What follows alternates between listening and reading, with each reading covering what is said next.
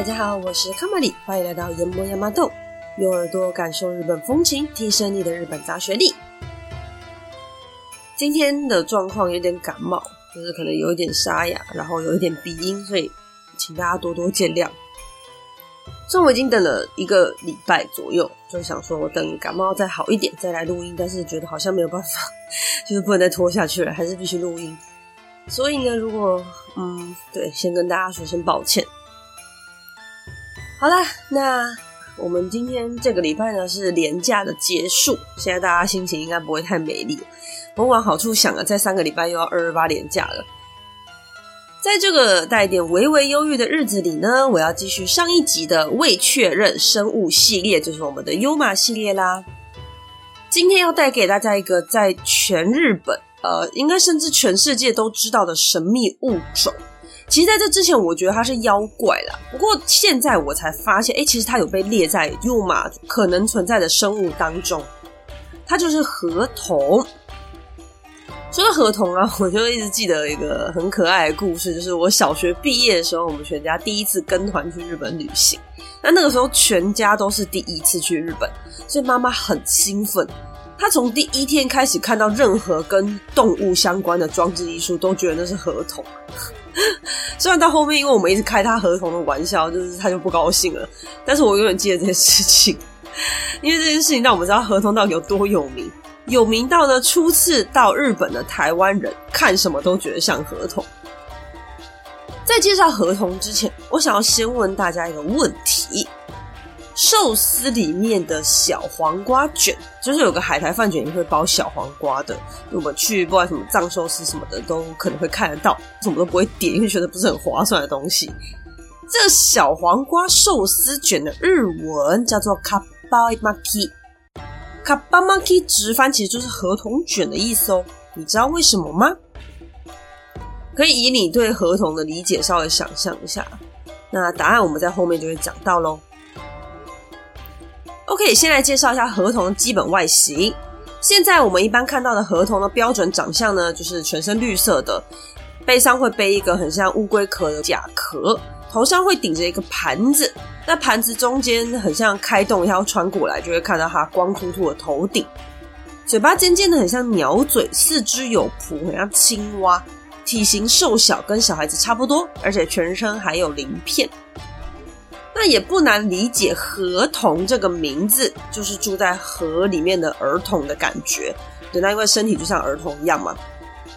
日文呢念作卡巴，是从河川的卡哇加上儿童的哇拉贝这两个字呢念在一起，最后变成了卡巴这个词。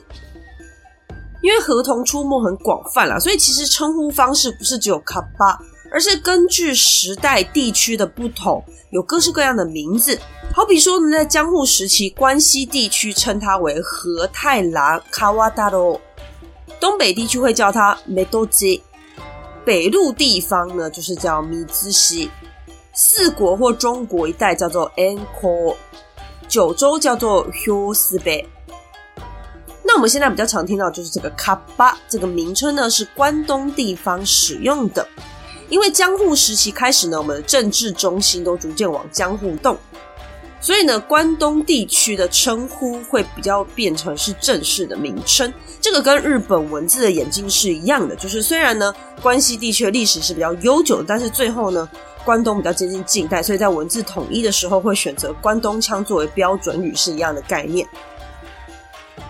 而河童这个名称被广为流传，主要还是归功于作家芥川龙之介。芥川龙之介呢，只要对文学或日本稍微有点概念的人，其实应该都有听过。他是昭和时期知名的作家之一，代表作品有，诶、就是你可能会听过的有，呃，蜘蛛丝啦、罗生门、地狱变等等等。像我们对于无解的事情，有时候我们会称为罗生门，而这个说法就来自于芥川龙之介的同名作品《罗生门》。芥川龙之介在过世之前写的最后一本小说《河童》，这部作品的内容大概就是讲述，诶，主角意外进入河童国，然后里面的世界呢，比现在的人类世界还要开放啊、快乐啊，诶，就像一个乌托邦一样，就用这个乌托邦一般的世界来反过来反讽当时的人类社会。可以反映出人类社会中的弊端和黑暗，那如果你有兴趣的话，可以去找来看看哦。好，那总之呢，我们就回到合同吼。所以在这个作品中，因为非常明确地描述了合同的长相，并且使用了这个合同这个名称，那就随着这部小说的声名大噪之后呢，同样的合同这个称呼方式也几乎被确定了下来。但其实它的外形也不是一直都是长这个样子的哦。它的外形跟名称一样，是渐进式的改良。而我们现在看到的就是头上有个盘子，身体是绿色这个版本呢，是江户时期的版本。在江户时期之前，河童不是长这个样子的。像十五世纪的时候呢，室町时代出版的字典《下学集》（Kagakushu） 这本书里面呢，有关于河童的记录是这样子的。他说，水獭长大之后会变成河童。水獭的日文念法跟河童其实有点像，那个时候河童还是比较流行，就是河太郎叫卡瓦塔洛的这个念法。那水獭念成卡瓦乌索，可以翻成中文叫做河里说谎的意思。那都很像，因为就是都有一个卡瓦，然后都有一个拉长音的这种感觉。那这段解释呢，是河童最早的文字记录。而再来呢，也是一样，在室町时代，但是是末期的时候，大约是一六零三年左右，耶稣会在长崎县发行的日葡字典，也就是葡萄牙文去解释日文单字的这本字典里面呢，河童又被收进去哦。里面的解释是这样子的：河童外形像猴子，住在河川里，像怪兽一般的生物。猴子。哎，所以你可以理解呢，在最开始，河童的长相跟我们现在的印象其实是大相径庭的。你说，哎，猴子跟绿色的好像不是很不是很一样。在进入十九世纪之后呢，河童开始转变为有甲壳的形象，所以就是我们现在看到这个定案版。那这个定案版要感谢谁呢？也要感谢我们的老熟人葛饰北斋，江户时期有名的浮世绘绘师。葛饰北斋在他的北斋漫画中呢，画出有鸟嘴跟龟壳的这个版本的河童，那这是当时江户时期最流行的河童长相。可是呢，这个长相它其实是凭空出现的，因为你会发现它跟刚刚我们说的猴子其实不大一样的。那这个是怎么来的呢？因为江户时期在画怪物的时候，很常会参考中国的书籍，例如说《本草纲目》啦，或者是《山海经》这样子的书籍。那里面就有出现一个跟葛饰北斋版本的河童很像的一个怪物，它有四只脚，然后像蛇又有点像龙。而这种怪物呢，在平安时期末期的《今昔物语》中其实有登场过，是一种叫做水虎的怪物。这个怪物跟河童的现代版本的长相就是非常非常的相似，因此不难理解，当时的绘师呢，应该是在画合同的时候呢，有用这个图片来做参考了。然后再加了一点想象之后所画出来的新的合同。那总之呢，画出来之后，因为看起来有点像鳖，有点像乌龟，所以就把它涂成绿色的。这也是为什么现在的河童它是绿色的。那因为绿色的嘛，就渐渐又觉得，哎，好像跟青蛙又有点牵扯。那不然我们在他手上画个蹼好了，所以就变成现在这种鸟嘴有蹼、绿色、身体幼小。有鳞片，就是现在的这个河童的形象，那就跟名字一样啦。因为江户时期流行，所以最后时代的演变到了近代之后，就直接被推成主流，然后就变成我们现在看到的。所以现在我们的无论是河童这个卡巴这个名字，或者是长相，都是江户时期的定案版本哦。好，那大家对于河童的外形就有点基础的理解了。那其他的特征呢？还有。呃，像头上的盖子，如果干掉的话，会变得很虚弱。就是它那个盖子就很像它的命根子一样。所以这个命根子如果不幸破掉了，就等于宣告死亡。河童没有大拇指，然后河童有三个肛门，呃，河童很臭，哎之类的都是它的特征。那这个无论是外形跟特征，好像都不是很讨喜的东西，到底是怎么来的呢？河童跟土龙不大一样哦，河童相对的，它的历史记录没有那么多，也就是它的出现争议性很大。那我们就来看看它到底是怎么来的。那如果你相信河童是真正存在的话，它有这几种可能的说法。第一种呢，是在关西或者是九州一带比较流行的说法，也就是它是外来的。那外来又是从哪里来的呢？完全不意外，它就是从中国来的。好像除了中国之外，没有太多的选项。好，在日本书记中记载，有一种叫做河伯的河童，河川的河，阿伯的伯，河伯。这个河伯呢，对我们华人来说，应该不是太陌生的名字，因为这在我们的文化中其实也是蛮常出现的。就是通常我们好像是把它叫做河神吧，有时候会叫河伯。那总之呢，在日本版本中呢，河伯原本也是住在中国，不过他比较限定，他是住在黄河上流。那后来不知道为什么突发奇想，想要搬家，于是就顺着黄河顺流而下，出海之后呢，又顺利的到达日本海，再进入九州的河川求磨川之后，就定居在这个地方。进入日本之后的河童开始开枝散叶，数量很快增加至一万。不过，因为他们很爱捉弄人类啦，所以数量增加对于人类来说并不是什么好事。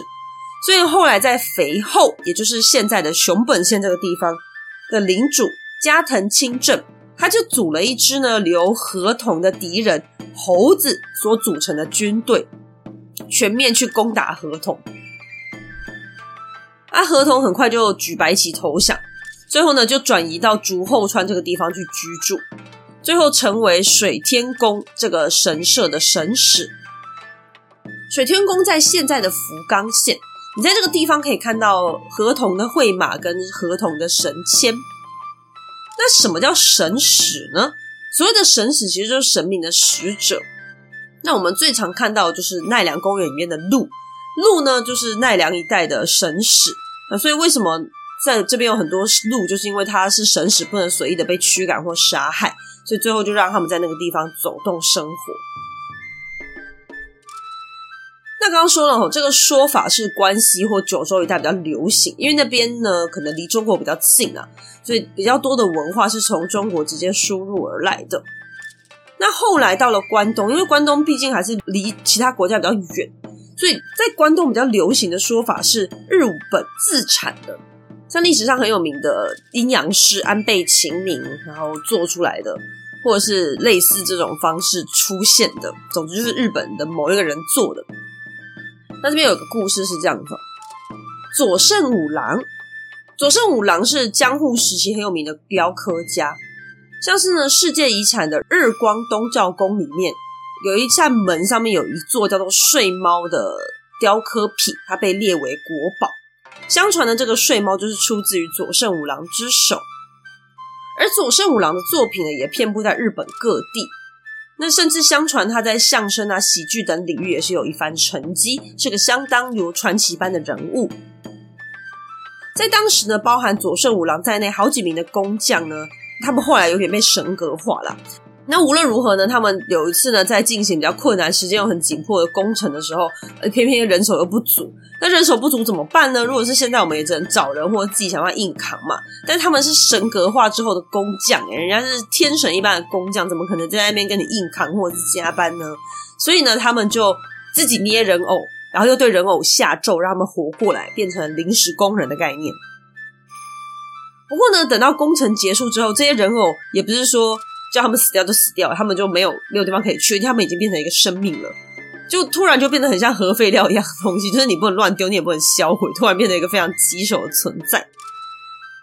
这怎么办呢？就没办法，这些神格等级的工匠居然把人家丢到河里面去，还跟人家说：“你们就去吃人类的屁股蛋吧。”也就是相当过河拆桥。好，那河什么叫做屁股蛋呢？这个东西我们等下会再说明。好，那是刚刚这两个说法，无论是日本自创的还是中国传入的，这些说法其实都比较偏向于河童是单一的物种。那至于说其他的说法，比较像是河童这个形象是怎么转变而来的，是从什么地方想象出来的？可以这边分享几个说法给大家。第一个呢，就是河童它其实是外星人，这个不意外，因为很多无法解释的东西，最后都会变成推脱是外星人嘛。像是呢，它背后的壳是氧气瓶啊，它的鸟嘴是氧气罩，身体绿色的就明显不是人类嘛。那头上的盘子是太阳能发电机。不过这个说法其实蛮牵强附会，而且很薄弱，它没有什么根据，就比较像是大家想象而来的一个说法。第二种就是我们刚刚说到本集的主题，就是它其实是一种单独生物没有错，但它是属于未确认物种。因为日本是一个比较独立的岛屿，所以自己岛上有一些特殊物种是很自然正常的事情。第三种我是觉得蛮过分的，而且蛮好笑的。他说河童可能是外国人，嗯，什么意思呢？十六世纪的时候，天主教会开始进入日本传教。那天主教仪式中有个叫做剪发的仪式，就是男性修士会把头发剃掉，或者是剃一小部分。那为什么是男性？所以女生的修女会盖一层布在头上，所以基本上不大需要。你有没有剪发也看不出来，应该这样讲。好，那这个剃发的仪式就是表示说自己成为天主之仆，就有点像是佛教出家的时候会有剃度的那种概念了。那不过，因为它并不是完全剃掉，而是剃掉一部分，所以当时很常会看得到，就是天主教的修士会有点像地中海秃，就是你就中间的脑门的这一块地方是没头发，但是头的周边一圈它是有头发的。所以你想一下，这个发型其实跟河童的盖子是很像的，所以。有的人就说是这些修士在河里面游泳，然后大家就觉得啊，好像是怪物一样。不知道大家觉得怎么样？我是觉得这个说法没有礼貌，而且你除了头发之外，你其他地方是没有办法解释什么绿色啊、什么鳞片这些地方是没有办法解释的，所以它真的是非常过分。那下一种呢，倒是最有力的说法，普遍支持度蛮高的。但有一点可怕，所以如果胆小的人，要先有一点心理准备。那就是浮尸，就是水里面的尸体。因为浮尸通常是泡在水里面嘛，所以你被发现的时候，身体呈现一个缺氧的绿色是很合理的。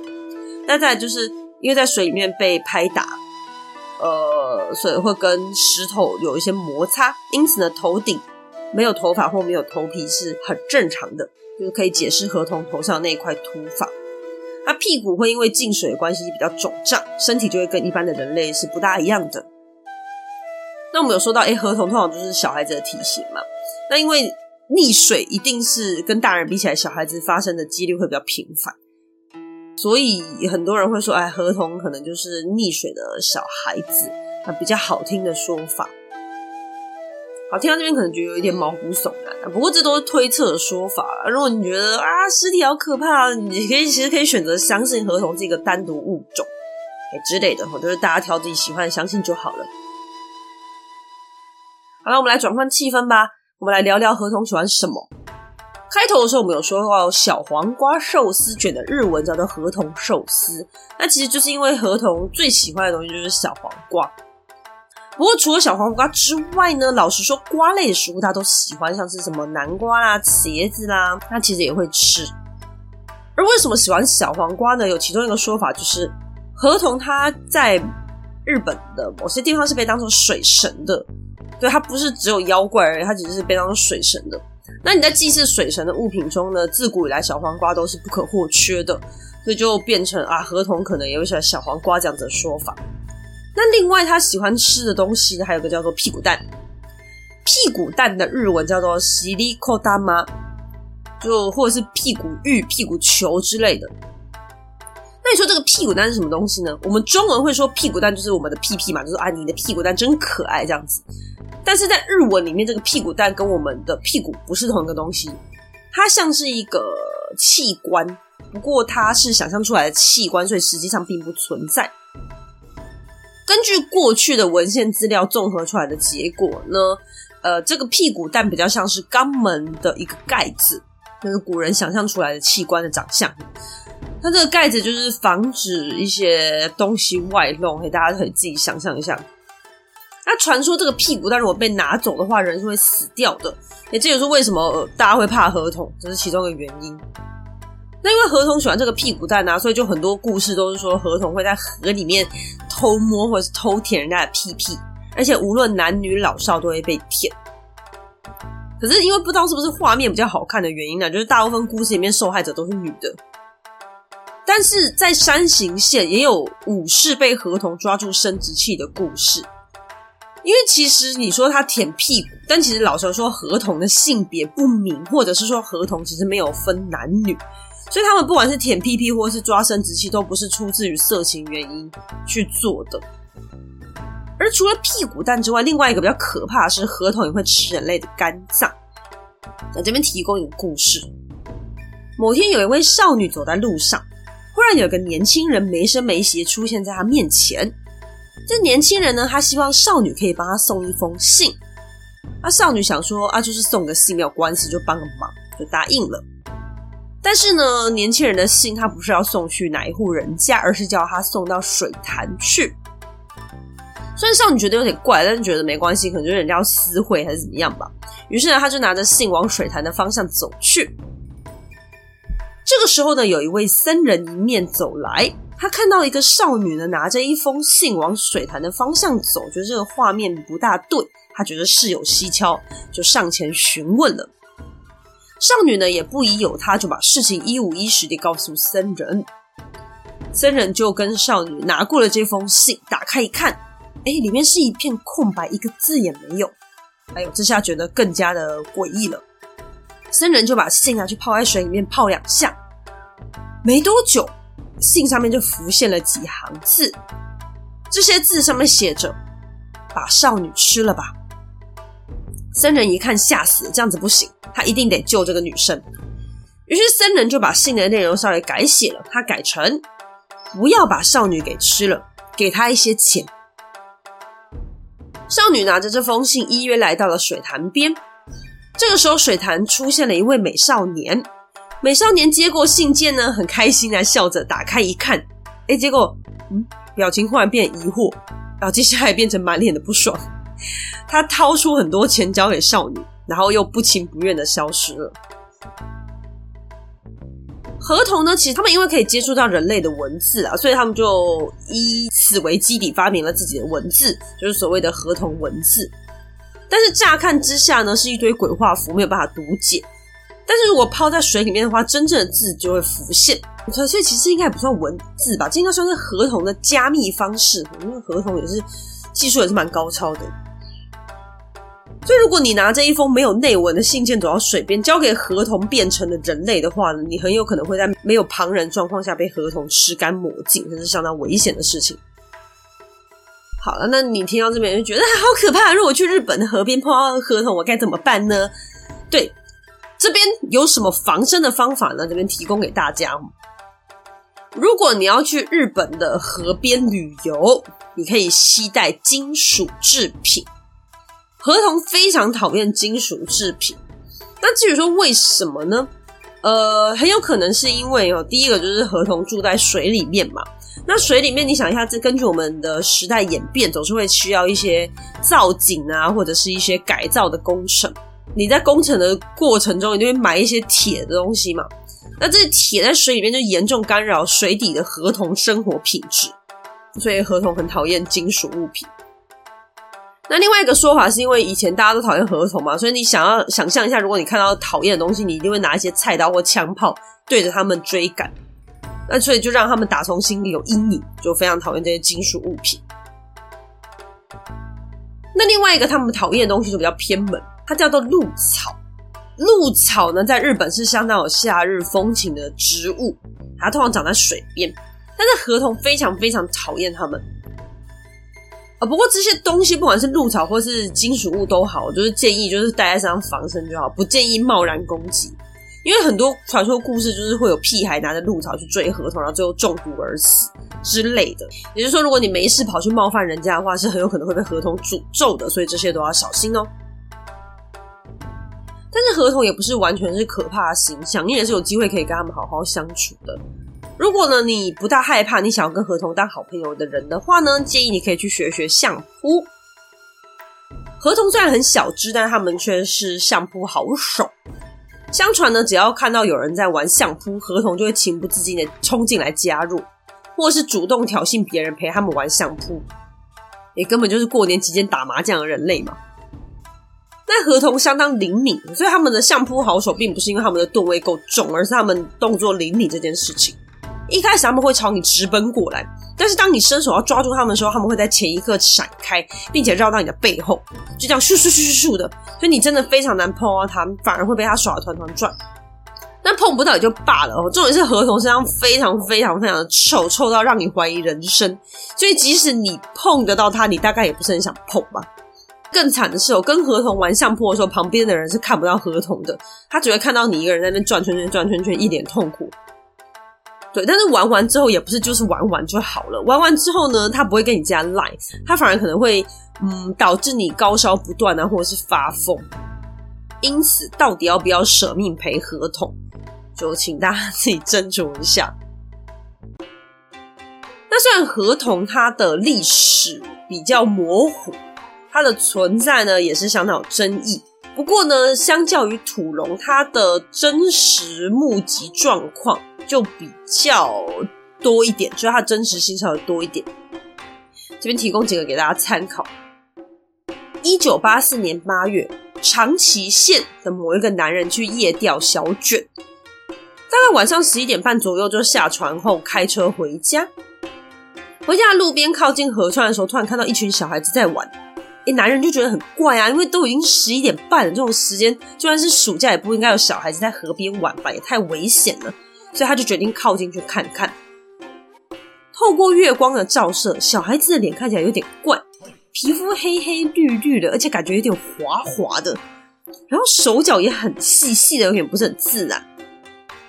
男人决定开口叫他们，但正要开口的时候呢，可能是被发现了吧？这些小朋友就一个接一个跳进水里面，最后消失无踪。到了隔天，男人决定在趁着白天的时候再来岸边查看，就发现了一串脚印。这些脚印呢，长得很怪，不像人类就是有五只脚趾头那个形状，而是像蝌蚪一样的形状。那大小大概是二十二乘以十二，就是以 size 来说也是有点诡异。这串脚印呢，从停船的河边上来。之后又到河边的草丛中消失，就很像是有人从水里出来又回到水中的感觉。那这些脚印中有一些粘液，拿去分析之后却分析失败，所以最后也无从得知男人看到到底是什么。另外一件事件是发生在一九九一年六月，宫崎县的西都市，这里有一户人家姓松本。那天下午六点左右呢，松本夫妇一起回家。哎就发现有奇怪脚印从走廊一路延伸到客厅。他们一开始觉得是小偷，就马上去查看家里面值钱的东西，但是什么东西都没有少。后来还是报警了嘛。不过报警之后呢，警察实在也找不出个什么结果，就最后就觉得说啊，可能是你们家自己人踩到弄了一些脚印出来，自己忘记了，所以就结案了。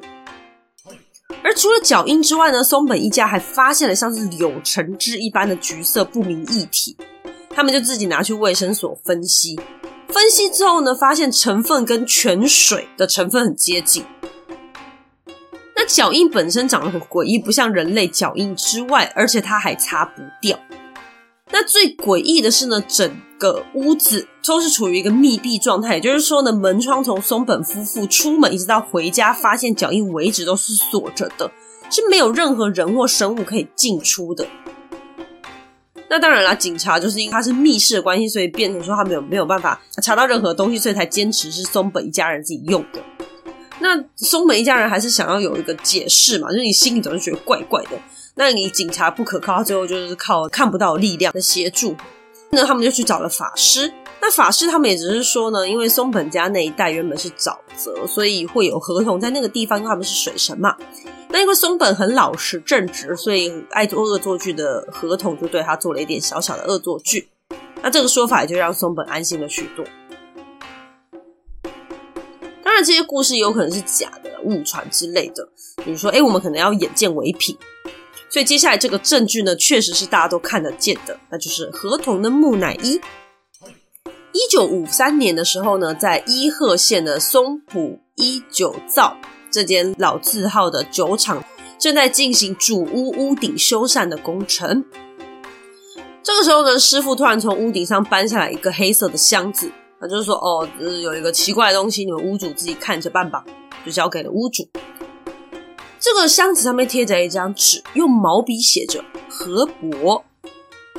那盖子跟锁都已经相当老旧了，所以就很轻易就可以打开了。屋主打开一看呢，发现是跟河童很像的一具木乃伊。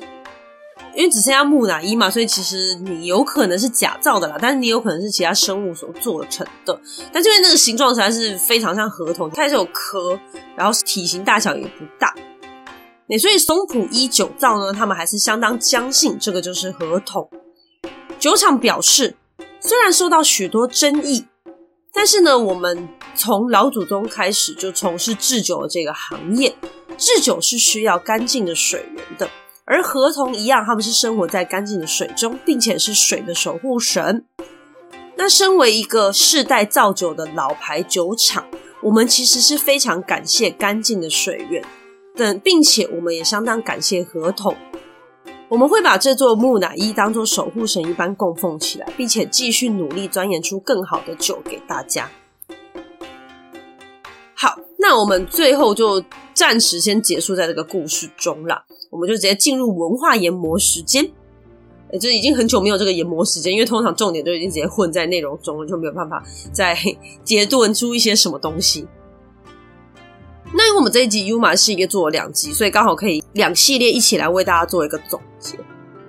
那我自己在做这两集的时候呢，我得出了一个比较大的一个感想，就是呢，嗯。不管是上一集山本素实在找土龙的故事，还是这一集最后就是这个酒厂木乃伊的故事，他们其实结尾都有共通点，就是感谢自然，回归生态这样子的一个概念。从这边可以看到一个很有趣的现象：感谢自然这个观念是深植在日本的人心当中的，他们的血液当中的。那我们从神代故事也可以看得出来，从那么久以前的传说就已经。深深的反映出这样子的一个特色，可以反过来说，就是从那个时候的故事开始，所以这个概念就深深的刻在日本人的 DNA 当中。它很有趣的是，你说，哎，我们这两节的 Uma 系列，土龙跟河童，它其实在我们的概念里，他们都是妖怪，而且他们甚至都会有攻击人类、伤害人类的一些事件或传说出现，但是他们依然呢，最后。都是被感恩的，被放回生态当中的，而不是说呢，哎，因为它有攻击性，因为它很危险，因为它会吓走它，所以我们就把它毁灭，把它侵略，把它找出来，并且杀死，并没有这个故事。最后反而是反过来的，变成是一种彼此尊重的状态。那这个点上呢，我自己是相当钦佩赞赏的。以下是我的个人观点跟想法，给大家做一个参考。我自己个人呢，在看西方电影，尤其是美国电影的时候呢，嗯，我很不喜欢这样子的一个桥段，就是以下这个套路是蛮常出现的，就是人类他会为了自己的好人坏人都好，人类会做出一个新的物种，或者是人类会找出一个传说中的物种，为了实验，为了盈利都有可能啊。总之就是人类自己去把人家弄出来，那这个东西呢会失控，失控之后呢，人类就会把它毁灭。那人类毁灭不了，他会再找比这个生物更强的生物来毁灭它。总之呢，不管是为了故事的刺激性也好，或什么东西也罢，但是我自己就很不喜欢这种破坏自然生态、毁灭生命的行为。那当然，你也不要跟我无限上纲，说什么吃肉不吃肉。我们先不要讨论这么复杂的议题，我只是单纯觉得。这个生物，它不管有没有攻击性，它本来就是生活在这个世界上，它生存在这个地球上，这个自然生活当中的。那我很不喜欢那种，我们人类比其他物种高贵，我们人类的安全跟福祉应该被放在第一，所以这些生物就被特别找出来，然后直接销毁它。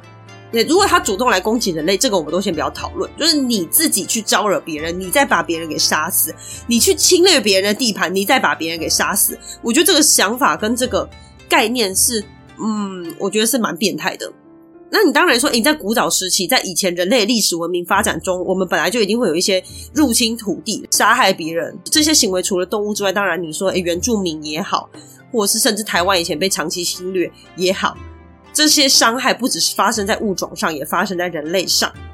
但是那些都是在历史当中，在我们人类的文明发展的时候，这个我们都已经没有办法去改变这些事实。但是在二十一世纪的现在，这个行为不应该被鼓励存在。好，那个可能扯得太远了。在日本，对待像妖怪这样子的东西，他们在自然中，日本就觉得哦，那就在自然里面。他们当然想找到它，但是你看山本素食在最后，他就觉得说，我找不到就算，让他们在自然里面快乐的生活吧。我不会硬要把它找出来而去毁灭它，甚至说河童，他可能会下诅咒，他可能会摸人家的屁股蛋，但是日本人最后还是把它当做河神来供奉起来，还是尊重他们的存在，你甚至是感恩他们的存在，就是你连他们实际上有没有存在、有没有贡献，我都不知道情况下，他们是感恩他的。所以这一点上面，我觉得是非常值得钦佩、学习、赞赏的，就在于日本人对于自然的尊重。因为你看，日本虽然也是一个现代化国家，但是他们在发展的过程中，其实他们会蛮重视自然的平衡的。他们在草木、树木的保持是有在重视、在保留的。也就是这些是我自己非常喜欢的点啊。当然，这些东西我都只是尊重。因为有的人会觉得说啊，那日本他们杀鲸鱼、杀什么的，这个也是蛮过分的，蛮破坏生态的吧？对，当然我知道日本也存在着这样子的一面，就我们喜欢欣赏他们，我们就觉得他们做的什么都是对的，其实并不是这个样子的。我们只是尊重这个点，就你连这样妖怪这样子的生物，你都保持一个尊重、感谢的态度，我们学习他们这个点，但是其他没有做好的地方，我们要以此为借鉴，不要去做一样的事情。很像这样的感觉，我们不要太极端哦，不要 什么东西都无限上纲，没有这么严重的。那当然啦，就是自然崇拜这个观点，它确实是存在日本文化中的各个角落。我觉得我们也是必须要去学习的。而因为这个也影响着日本的各项发展，然后它跟西方国家或是像跟诶台湾可能是很不一样的。所以就基于这些点上呢，大家可以以文化研磨的角度来思考看看哦。好，那最后补充哦，虽然合同听起来都很调皮，但其实他们是有很多友善的案例的。例如说，他们会帮忙种田啊之类的，或是其实相传合同是很有礼貌的生物。像在宫城县呢，就有一个故事是这样子：就年轻人遇到合同，呃，就很自然而然的点点头，那合同居然也跟他回礼点头。那另外在熊本县呢，有一个女生，她给合同一个饭团，就合同一边吃一边还说：“哦哟，哦哟，哦哟。”发出这样子的声音，那大概就是谢谢的意思。而另外在鹿儿岛呢，一样呢有男子把河童最爱的小黄瓜放在河岸上，就给给他们吃。隔天家里面的鱼缸里面放了跟家人人数一样的鳗鱼，也算是河童的回礼吧。因此呢，河童它也不是真正的很坏、很邪恶的生物啦。没有任何生物它是真正邪恶的，只要你真诚地对待它，看，即使是传说中的妖怪。合同，他都会跟你道谢哦。所以下次如果你在日本遇到合同的话，记得对他点头问好。今天谢谢你的收听，我们下集再见，拜拜。